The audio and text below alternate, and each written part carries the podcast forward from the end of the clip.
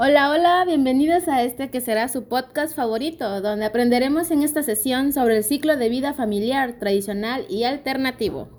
Como sabemos, los ciclos de vida es el proceso vital de un organismo desde su nacimiento hasta su muerte.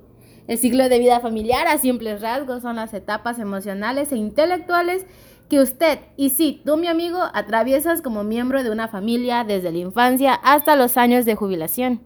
La tradicional empieza cuando una persona está en su auge de soltería.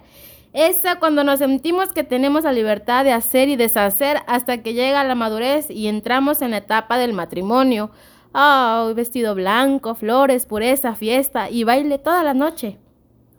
Y la que tenemos después de ello, la hermosa luna de miel, donde escapamos Vamos y disfrutamos del momento, pero en pareja en este entonces soñamos con muchas metas y objetivos para seguir juntos y creciendo.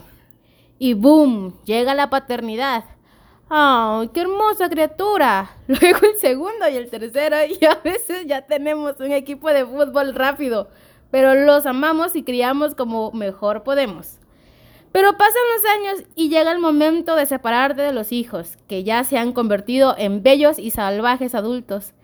Y así es como la tradicional termina cuando hemos hecho ese rol y llega la jubilación o la tercera edad, llegando la paz y tranquilidad.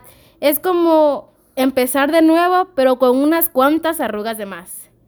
Esto sería todo. Muchas gracias por su atención. Gracias por estar conmigo.